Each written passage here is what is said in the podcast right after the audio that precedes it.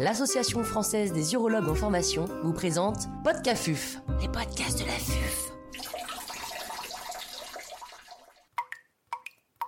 Différence entre séminome et tumeur germinale non séminomateuse. Professeur Xavier Durand, chirurgien urologue à l'hôpital Saint-Joseph à Paris, nous fait part de son expertise. L'intervenant n'a pas reçu de financement.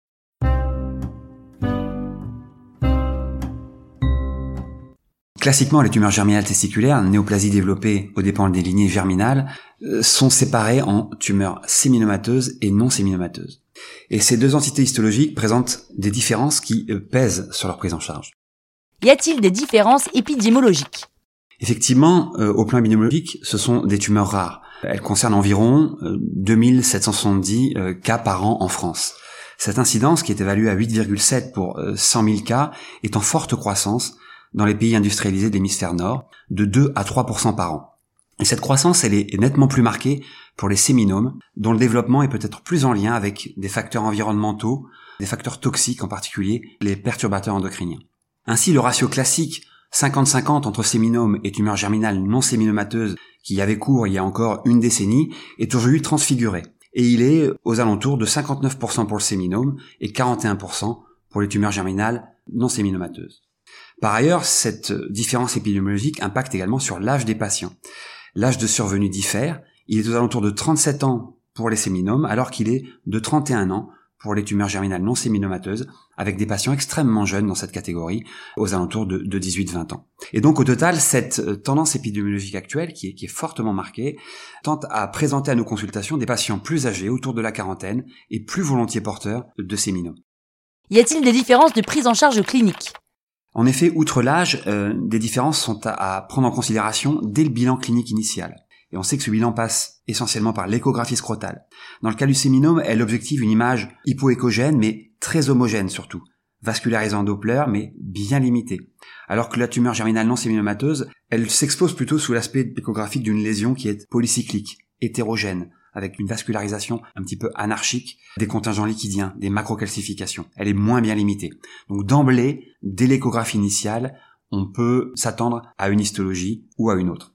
Et puis l'autre grande différence dans le bilan initial, ce sont les marqueurs. Je rappelle que les LDH, euh, les HCG total et les alpha-fétoprotéines sont systématiquement dosés dans le bilan initial et sont à recontrôler en post-orchidectomie. 10 à 20% des séminomes secrètent des HCG, alors que les tumeurs germinales non séminomateuses secrètent de l'alpha-féto ou des HCG en fonction du contingent histologique présent dans près de 60% des cas. En conséquence, si l'élévation d'HCG n'est pas discriminante, une alpha-fétoprotéine élevée, en revanche, pose de manière totalement univoque un diagnostic de tumeur germinale non séminomateuse, y compris si le spécimen d'orchidectomie n'objective que du séminome, ce qui est une occurrence rare mais non exceptionnelle. Y a-t-il des différences de prise en charge thérapeutique? Concernant les stades 1, euh, la prise en charge diffère entre séminome et non séminomateux après orchidectomie. En effet, globalement, le séminome a un risque de récidive rétropéritonéale après orchidectomie qui est de l'ordre de 20%, alors que ce risque, dans le cas d'une tumeur germinale non séminomateuse, est beaucoup plus important, de l'ordre de 30%. Les facteurs histopronostiques qui sous-tendent cette récidive pour le séminome sont l'invasion du rététestis et la taille supérieure à 4 cm. Ces facteurs en réalité sont peu robustes au plan épidémiologique, statistique, et peu pertinents en pratique clinique. On considère évidemment que le cut-off à 4 cm euh, n'est évidemment pas euh, particulièrement judicieux. Et quoi qu'il en soit, ils positionnent un risque, même que lorsqu'ils sont tous les deux présents, qui n'excède pas 26%. Euh, la situation des tumeurs germinales non séminomateuses, à cet égard, est très différente, avec un facteur de risque histologique de récidive qui est beaucoup plus informatif, qui est beaucoup plus clivant. Il s'agit de l'invasion lymphovasculaire. La présence de ce critère d'invasion lymphovasculaire fait grimper le risque de 13% environ à plus de 55%. Il résulte de ce deux éléments deux stratégies qui sont assez différentes vis-à-vis d'une attitude adjuvante, qu'il s'agisse d'un séminome ou d'une tumeur germinale non séminomateuse.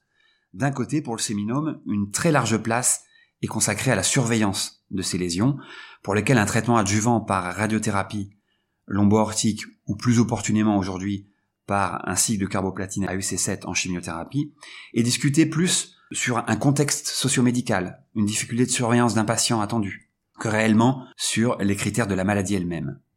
D'un autre côté, une attitude adjuvante par un cycle de chimiothérapie BEP pour les TGNS avec un invasion lymphovasculaire est tout à fait pertinente puisqu'elle fait chuter un risque de récidive de 55% aux alentours de 3 à 4% au prix d'une morbidité tout à fait acceptable.